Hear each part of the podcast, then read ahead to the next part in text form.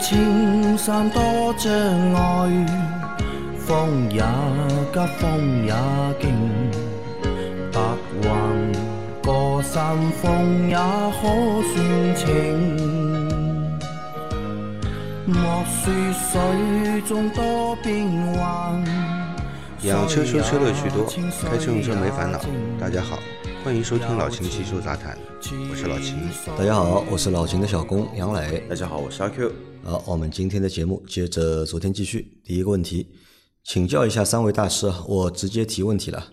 今天看到副驾的车门应该是啥时候开的磕碰了，掉漆了，也凹进去了一点，开门不受影响，这点漆放着不管会恶化下去吗？图片呢，我是看到了啊，是有刮掉一点油漆。嗯，那么生锈呢，暂时还没有生锈，对吧？那么我觉得你可以搞一点油漆啊，去描一下这个地方，补一下自己。啊，去自己去描一下，就边上一点点，对吧？你去描一下，实在没有油漆的话呢，搞点指甲油去描一下。指甲油啊啊，主要是起到一个隔绝空气。啊，不让它生锈。对的，啊，其他也不要去管它了。对对。好的啊，下一条，三位好，提问过，当时描述不清晰啊，可能问题也没解决。一二年英朗 GT 一点六八万多公里啊，冷车怠速不稳，几秒钟就好。热车刚启动，怠速五百左右，两三秒才正常。急加速时到某个转速会感到爆发力，偶尔也不是每次。在途虎做的保养，火花塞、点火线圈、汽油滤芯都换了，节气门喷油嘴清洗了，缸内也没有积碳。秦师傅当时怀疑换的火花塞热值不对，去找他们拆出来看火花塞烧的可以，没问题。我让他们给换套新的火花塞，我说问题解决呢，就是火花塞问题，还是有问题，还是有问题，火花塞钱我来付。他们不同意这样解决，去修理店说是偶发性，没有故障码，不好查，几个月了也没有解决。九十五汽油也用过，英朗质量是真不怎么样。啊，它的问题是冷车怠速不稳，对吧？要过几秒才好。热车刚启动，怠速五百左右，两三秒才正常，对吧？急加速到某个转速会感到爆发力，偶尔也不是每次都有啊。这个是他描述的他这个车的症状。冷车怠速不稳，嗯，对吧？热车怠速过低，要过几秒才会正常，嗯，对吧？那肯定是有问题的，嗯，这是确定的。但是我跟你说啊，你在某虎保养的，我真不知道问题在哪里，真不知道。我跟你说了，火花塞先去检查一下，我觉得这个跟点火是有关的，对吧？但别人没有给他换那个火对吧？花塞你说节气门和喷油嘴都洗过了，那么这个车洗节气门是要匹配的，他有有没有给你做匹配？对吧？喷油嘴洗了，我也不知道他是用什么产品给你洗的，对吧？洗喷油嘴是好事，但是你用了有问题的产品，也会对零件造成伤害的，对吧？老秦还是怀疑火花塞的问题。你再去找他干嘛呢？嗯，有 4S 店的呀。啊，你到 4S 店去看一下这个火花塞是不是匹配你这个发动机啊？对付点工时费检查一下嘛，检查出来问题不一定在那里换嘛。对吧？去四 S 店。因为你你再去找他，他认为他是没问题的，嗯，啊，也许他根本就不知道他自己有问题，嗯，他当然跟你说没问题，嗯，对吧？那么没问题，为什么我车是本来是好的，现在有这个事情了呢？就是在你们这里做了保养以后出现了问题，你可以反问他，把问题丢给他，啊，那为什么还是这个症状，对吧？啊，我本来没有这些症状的，对吧？因为哎呀，这个这个大猫这个东西，大猫，这只大猫啊，这只大猫其实我觉得，哎呀，坑坑了不少人。好，再下一条，三位老师好，一九款朗逸前机盖没有隔音棉，请问建不建议自己加装？谢谢。引擎盖里面没有隔音棉，建议不建议自己加装？呃，可以加装，可以加装。但是我跟你说，加装了以后，你不要指望它变得很安静，隔音效果几乎没有什么。对，我也想说这个问题，就是你别指望装了一个发动机舱的隔音棉，去要提升整车的隔音性是完全没关系的。只是说什么呢？你车怠速之后，你停，你把那个车子停在马路边上去听的时候，声音会相对稍微轻一些。然后的话呢，对你的前机盖的一个油漆的一个热度会帮你挡掉一部分，但你要靠它隔音没什么大的用。就靠要降低贴不贴隔音棉的吧？嗯，有区别的。机盖啊，区区别在哪里知道吧？在哪？下雨天的时候啊，你不贴隔音棉的机盖啊，有可能会冒冒热气的。啊，贴了隔音棉以后呢，热气不冒了。那个水下来直接被蒸发掉了，对那个加热的引擎盖蒸发掉了。对的，那如果你要这样说的话，对吧？可能还有一个区别，你熄完车、熄完火下车之后啊，有的人喜欢那个手啊去摸一下那个引擎盖啊，，这个一样的，都热的，都热的。都热的，都热的。那你要这么说说的话，那还能说一个，就是老鼠不会来啃你的隔音棉了。啊，就没有隔音棉，老鼠啃不到，的吧？啊，再下一条，三位大神好，我是上个月开始听节目的，开车听，睡觉也听，收获很多，先谢谢老师们。我是一五款二点四斯铂瑞，跑了八万公里，现在用五三零机油，一万公里一换。前几年就发现跑高速机油消耗有点多，武汉到张掖高速消耗五百多毫升机油，武汉去襄阳三百公里消耗两百毫升左右。平时在城市开五千公里基本没有什么消耗。我看论坛这款地球梦发动机好像是有这个问题，感觉开的暴力点，机油消耗就大。不知道现在是管还是不管呢？还有就是看机油尺很疑惑，熄火后三十分钟机油尺液位在两点中间，早上看到就是在最低点了，哪个准呢？呃，首先啊，这个你说一上高速，啊机油消耗量就增大了，对吧？对嗯。那么，也就是说，你发动机在持续的高速运转的时候，机油的消耗量会变大，那说明什么呢？我觉得机油不好吧？说明机油对，说明机油的问题，对吧？那么你可以换个品牌的机油试试看。换个品牌的机油，或者是提高一下你的机油粘度。嗯机油粘度提高了以后呢，那么高转速的时候，机油消耗量肯定是会有下降的，嗯，好吧？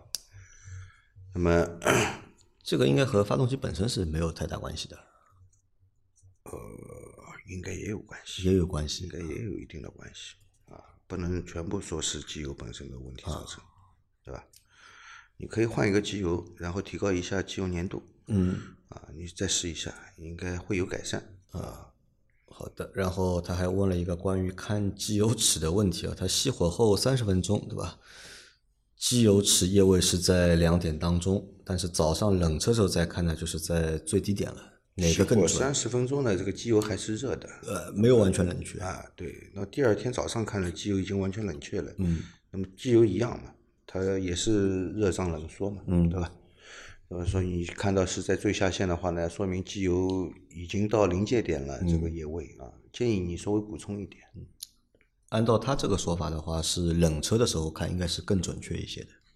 嗯，我们说冷车不低于下限嘛，啊热车不高于上限嗯嘛，对吧？那么你停车三十分钟，机油其实还是热的，这个在两点中间的话，嗯冷了以后肯定会进一步下降嘛，液位，对吧？你可以，我觉得你可以补充一点机油，补充一点机油，补多少呢？补大概两到三百 CC 就够了。两三百毫升。对，好，再下一条，秦师傅，我还有一个问题啊，我发现的 F 三车后面两条减震器有漏油现象，如果更换，还需要做四轮定位吗？真的很感谢你们。换减震器换完之后，需不需要做四轮定位？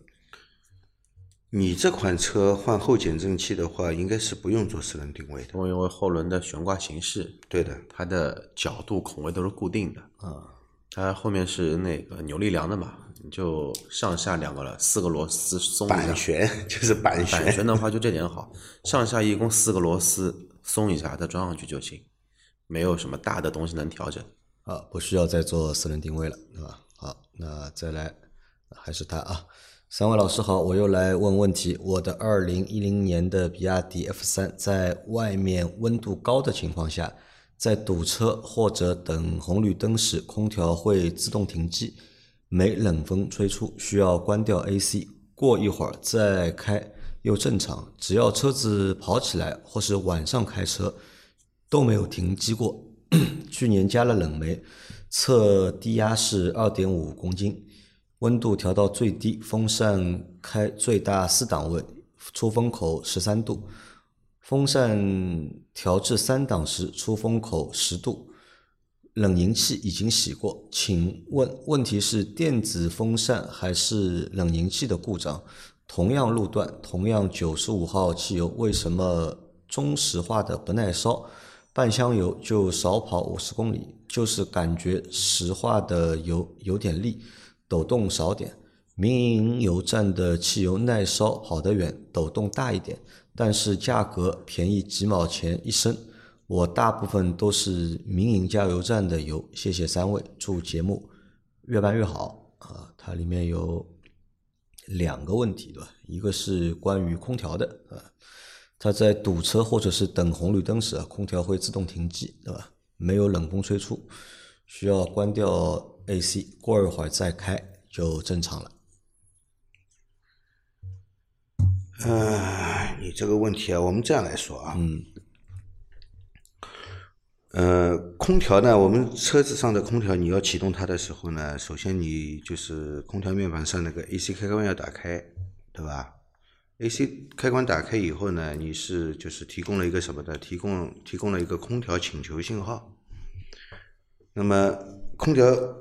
接收到这个空调系统，在接收到空调请求信号以后呢，它就会开始去驱动这个 空调棒以及电子风扇啊，来给你进行制冷。但是它这个空调请求信号不是唯一启动空调的条件，是吧？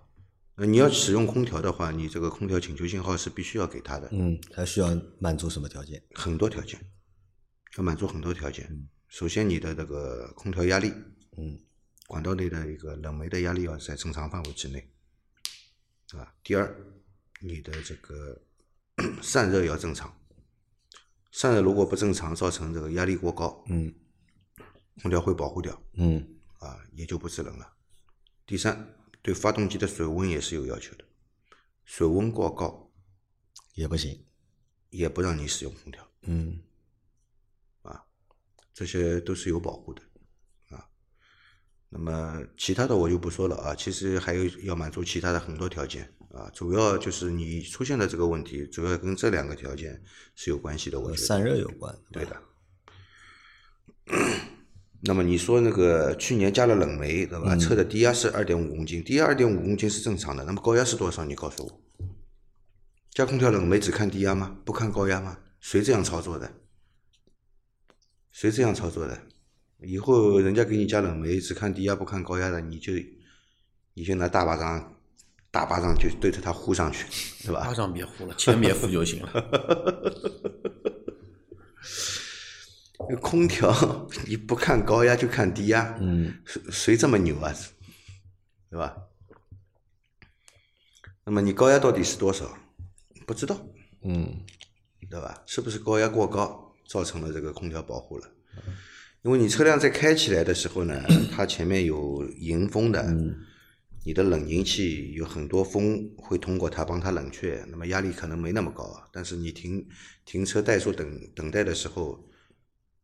迎风没有了，就靠电子风扇了。如果这个时候你电子风扇转速也不够，怎么办？压力会不会过高？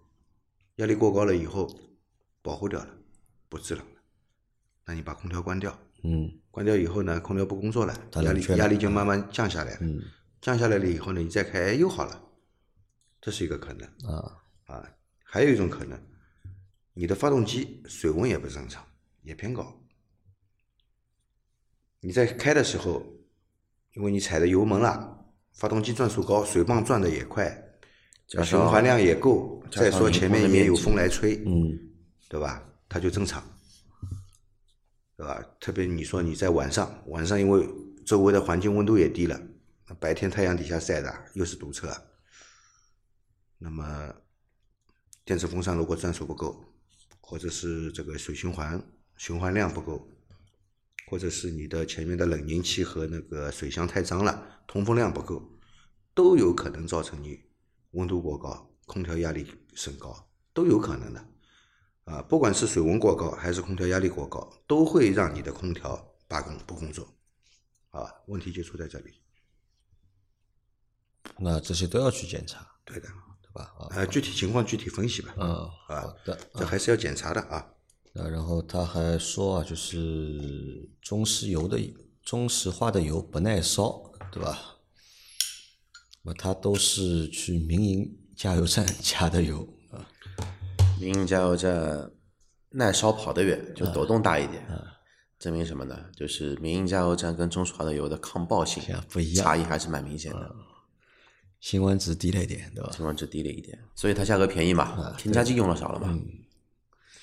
好，再下一条啊，秦师傅有个关于轮毂改装的问题啊，我的原车轮毂数据十八寸，七点五 JET 四九，最近要改成十八寸八 JET 四二，轮胎还是原厂尺寸二二五四零 R 十八，改装轮毂的中心直径大于原厂轴头，需要安装变径圈。我的疑问是，原厂轮毂固定螺丝的拧紧扭力是一百二十 Nm，在改装后，固定螺丝的拧紧扭矩是否需要改装，还是安装原本的一百二十 Nm 来紧固？多谢一百二十牛米，牛米啊，牛顿米。嗯。呃，螺丝的锁紧的扭矩扭力不变，不变啊不用改变。啊，它即使装了那个变径圈也没有关系。因为这个跟变径圈没关系，轴头的那个东西是干嘛用的？我们的轮毂的话呢，有个中心圈，装轮毂的时候的话呢，需要对接在哪里？对接在那个叫什么呢？哈巴头上面的那一个轴上面，一定要对准。它里面是没有一个框梁在里头的。它改了一个 ET 值的话呢，就是什么呢？它原厂的一个轴头可能说是十公分的，它的新的轮毂的那个轴头是十二公分的，那中间会有两两公呃两毫米吧，不能说两公分，两毫米的一个差异。那要装个变径圈才可以把轴头完全套在轮毂上面。但是你这个店家呢还算比较不错，因为呢有很多的改装的一个店里面，对吧？碰到这种 ET 值不一样的轮毂，他不管你的。就直接帮你上紧五个螺丝，的道理就是说我我自己车也是这么改的，反正没事，你开好了。但是呢，还是存在一定的风险在里头的。但是呢，你安装变径圈的时候，这个变径圈的质量你要去了解一下，这个东西还是有要求的。啊，好的啊，那再下一条，秦师傅、杨总、Q 总好，我的车是一三年的轩逸，最近遥控钥匙失灵，解锁、上锁都不太灵。有时有用，有时没用。我看了按按键的时候啊，钥匙上红色灯会亮，说明有电。我也换过几次纽扣电池，还是这样。如果不是钥匙问题，难道是车上接收器的问题？也可以排除是有干扰器。我在不同的地方都发生过。上车发动没有问题，帮忙分析一下是什么问题。还有就是，如果用门上钥匙孔没办法锁车，只能开锁，设计就是这样的吗？遥控钥匙不灵了啊！遥控钥匙不灵，那你发动没有问题，你有两把钥匙了啊，你换你你换一把钥匙试一下，换一把备用的那个钥匙试试啊，。换一把钥匙你去试一下啊，能不能正常解锁？如果能够正常解锁，那就是你这把钥匙的问题。那你按一下有红灯亮，只是说明这个钥匙是有电的，通电了，通电了。但是它好不好？它要发射一个无线电波给那个车、车辆嘛，车辆接收到以后才会解锁解锁吧。如果钥匙你本身是有问题的，那么灯亮没用，对吧？所以我建议你用备用钥匙去试一下有没有这个同样的情况。来判断一下，对吧？啊，如果都有同样的情况，那么可能是你车上的那个接受的那个接收的那个模块的问题了，嗯对吧？那么启动呢，其实与这个遥控按钮无关的，嗯启动只是钥匙里面它有一个芯片，嗯，啊，当你这个芯片接近你的这个防防盗的那个线圈了以后呢，它防盗系统就解锁了，解锁了以后你就自然而然是能够正常启动的。不信你把钥钥匙里面的电池抠掉，你再把钥匙进去启动也是能启动的，因为它里面的那个防盗芯片不用电，嗯，啊，啊，它还有一个问题是啊，它可能那个遥控钥匙上面可以把那个钥匙拔下来的嘛，对可以把就是一机械钥匙可以钥匙拔下来，然后去插到那个门上的那个钥匙孔里面。他说好像是只只能开锁，不能够解锁车，对吧？解锁可以，对吧？能够开锁，不能够锁车嘛，锁是这样设计的嘛？机械钥匙能锁也能开，应该能锁也能开的。应该是能锁也能开的。只不过呢，有一些车呢，你要这么想，在没电了之后，它锁车也好，它那个开锁也好，它只能开着单独这一扇门。但有些车呢，就比如说你车子有电的情况下，你用机械钥匙去开门或者关门，对吧？它是会有个联动的一个效果，你要开就四个门都开，你要不开四个门也就不开。但是有些车的话呢，是你只要用了机机械钥匙，你的转动只能单独控制这一扇门。但是不管是哪种类型的，都能开能关。都能开能关对啊。好，再下一条，三位老师好，好奇一个问题啊，雷凌换代后 1.2T 加 CVT 燃油版本的车低速顿挫问题，把雷凌送上过投诉榜前三。据说卡罗拉也有，只不过相对投诉少一点，但最终两个厂家什么也没有说。我看网上有人说是 CVT 的问题，通病无解；也有人说是因为发动机功率实在太小了，所以低速顿挫，但可以通过大脚油门加速和缓放油门改善。请问老师，这种低速顿挫的通病本身属于一种可修复的毛病，还是小排量发动机或者 CVT 本身自带的不可修复的缺陷？谢谢老师解惑。我觉得这个问题还是一个变速箱的工作逻辑的问题，变速箱的问题，不是变速箱本身的问题，逻辑问题工作逻辑的问题。我觉得，匹配的问题，对的，对，更多的是匹配的问题。你要这么想，一点二 T 的卡罗拉，这个动力再怎么差，那肯定比之前的一点六的动力来的要好。而且的话呢，之前的话，你像日产一点一点五的车，基本上也都是 CVT 的，一点五、一点六都是 CVT 的。一点二 T 的，你不管是从你就从扭矩上面来说吧，这个车的扭矩也有一百八十五了。之前的一点五的扭矩就一百三、一百四，一点六的也就一百三、一百四，肯定是不存在说小排量配 CVT 会有这么一个特殊的现象，只是说变速箱跟发动机的工作逻辑没有校准到一个最适合的一个位置。那，这个是属于自身不可修复的缺陷。这个也可以修复，也可以修复如果说隔了，比如说现在丰田意识到这个问题，对吧？到下一代啊，不是到到到下一代，他那个每次做保养的话，只要这一些那个发动机、变速速箱箱的程序就 ECU 跟 TCU 的程序，完全可以解决这么一个问题。